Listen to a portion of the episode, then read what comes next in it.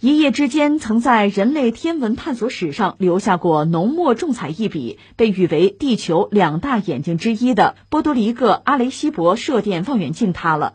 美国国家科学基金会当地时间十二月一号确认，继今年两次严重电缆事故后，望远镜悬挂的接收设备平台当天坠落，并砸毁了望远镜反射盘表面。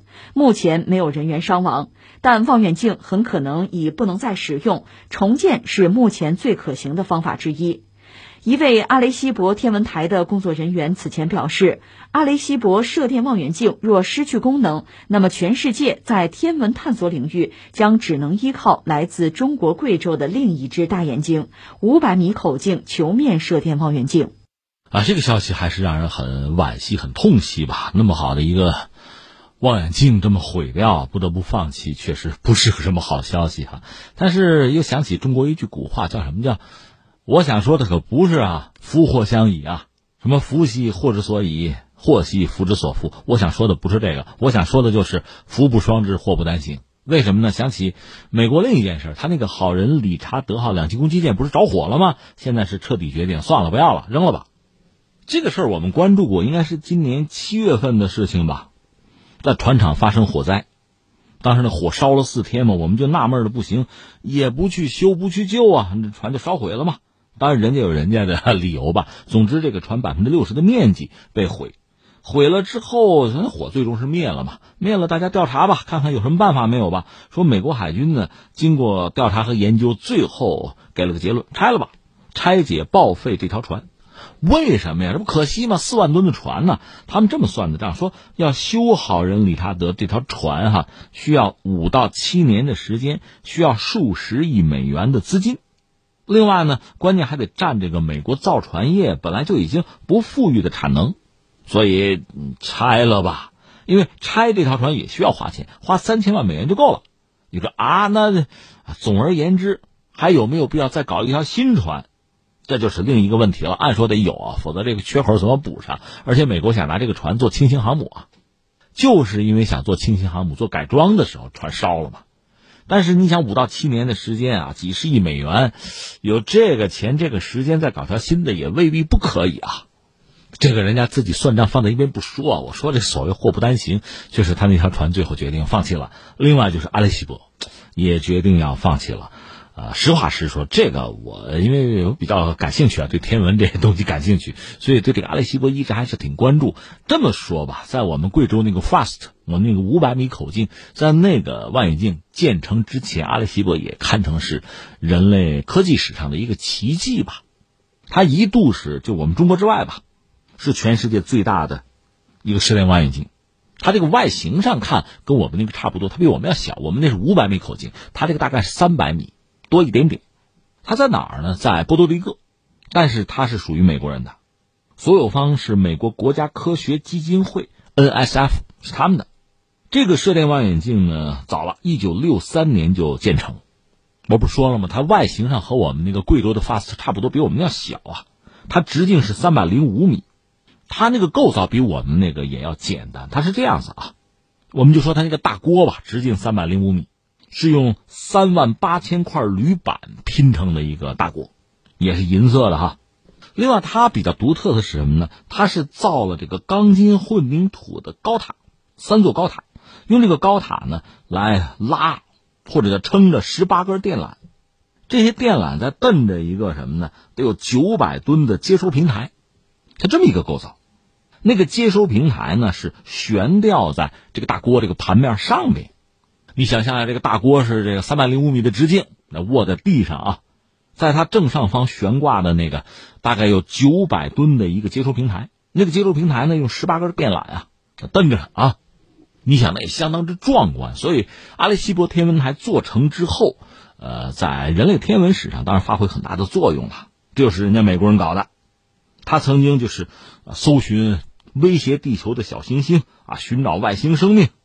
包括他发现过太阳系以外的第一颗行星，他干过。后来在一九七四年，当然现在我们说这可能是个傻事儿啊。一九七四年，呃，他完成改造，完成改造，庆祝一下吧。阿雷西博望远镜呢，射电望远镜吧，它是向距离地球两万五千光年那个球状星团，呃，M 十三。向他发送过一组信息，是那个二进制的数字组成的一组信息，呃，一千六百七十九个二进制的数字组成的，就这么一堆信号就发出去了。这里边写的什么呢？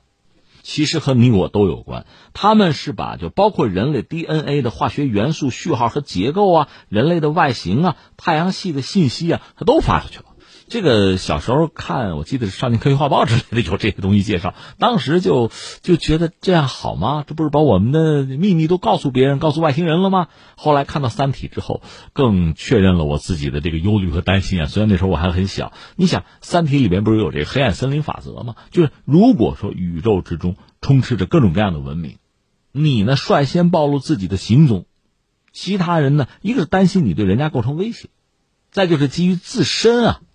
这种保密的缘由吧，很可能第一时间就攻击你、毁灭你，所以美国人干了一些事情吧。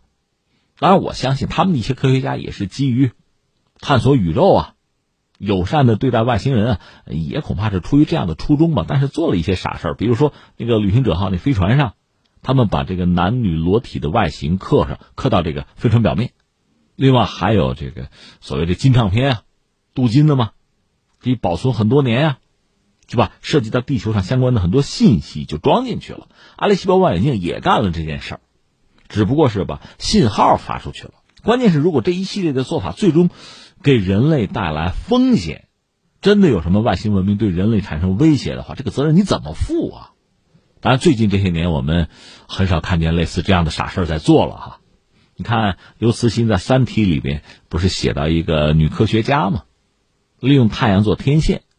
把地球的方位发出去，结果三体星人正好有一值班的，算是一个善良的一个生物吧，就给他回应说：“不要回答，不要回答，不要回答。”这是很多科幻迷耳熟能详的段子了，不说了。回到阿里西博这个望远镜，它本身其实是作为美国很重要的射电望远镜之一。美国有几台像样的射电望远镜啊，比如在弗吉尼亚州国家射电天文台有，还有这个西弗吉尼亚州。有绿岸天文台，这都在美国本土吧？但是和在波多黎各设置的这个阿雷西博比起来，那些望远镜、那些天文台相对来说就弱得多，不能说不值一提吧？功能啊、性能啊就差很多。但是现在美国最好的、全球第二好嘛，第一是中国的 FAST 嘛，全球第二好的这个望远镜就毁掉了。其实这个毁掉吧。咱要实话实说，也不是预见不到，因为就涉及到波多黎各了。你看，我们贵州那个 FAST 那个天文台，为什么在贵州？一个是它有那喀斯特地貌嘛，找了一个比较合适的一个坑嘛，把它卧进去。另外很关键的，贵州那些地方吧，它自然条件特别好。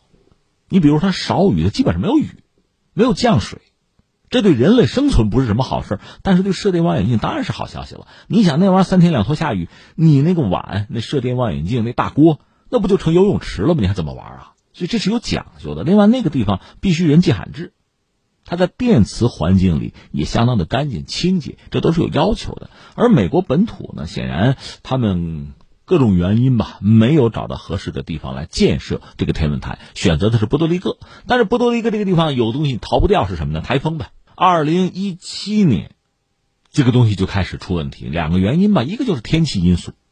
就飓风啊、风暴之类的东西。另外，你想啊，阿雷西博天文台它建设完工是六三年，是比较早的，它的很多结构、很多材料的寿命恐怕也是进入尾声了。所以，二零一七年开始出麻烦。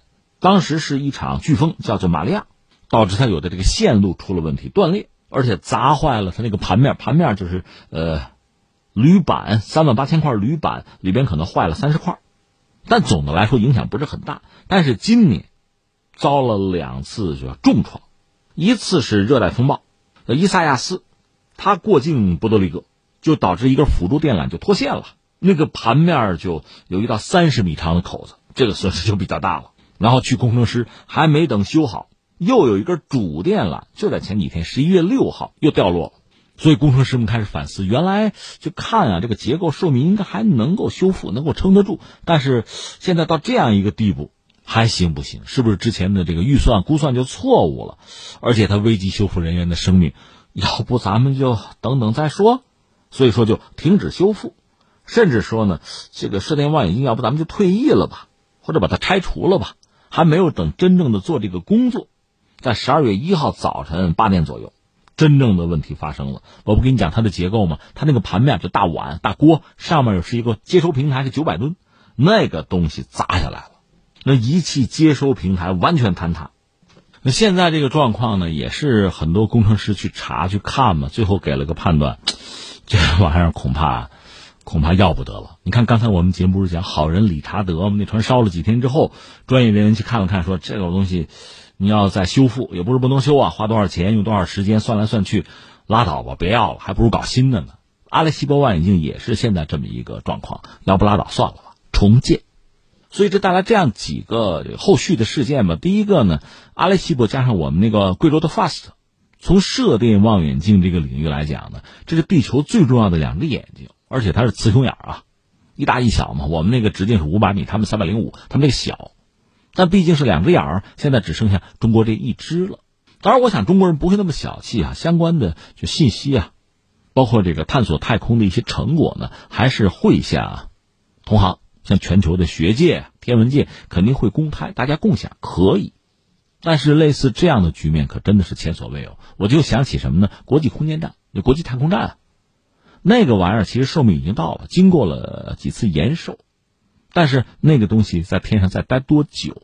当然，美国和俄罗斯态度是不一样的啊。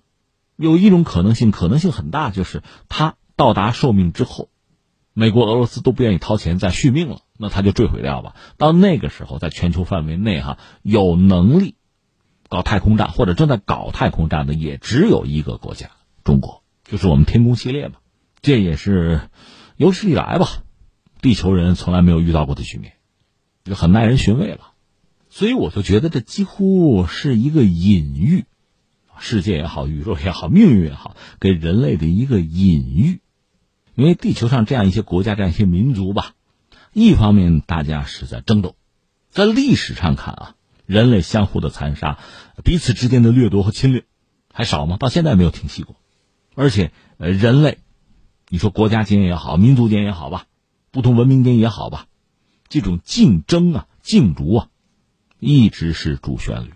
但与此同时呢，你要看到，所谓各领风骚几百年嘛，没有一个永垂不朽的帝国，没有一个始终高高在上、撼动不得的文明，这里边是有交替的，交替是有规律的。谁是背后那只真正的翻云覆雨手？好好想想吧，这是一个。再有一个，那就是人类还是应该考虑在今天团结合作、相互尊重、平等相待。有了这些东西作为前提和基础，好多事就好做。否则，谁没有倒霉的时候啊？谁没有点儿背的时候啊？但至于美国方面呢？阿雷西博完蛋之后要不要重建？你从天文学家、科学家这个角度讲，肯定需要重建。另外，从美国，不管是从利益还是从名誉上讲，重建的价值也很大。但问题在于，就是你有没有钱，下不下得去手，掏不掏了这个钱。这说到，这得是拜登的事了。拜登的政府，这个事儿你怎么看？你干不干？另外，你干，美国国会同不同意，批不批准？所以这些问题摆在这儿，我看美国的天文学家们基本上比较悲观，说这事儿够呛。到底怎么样啊？就等拜登给句准话了吧。首先是拜登。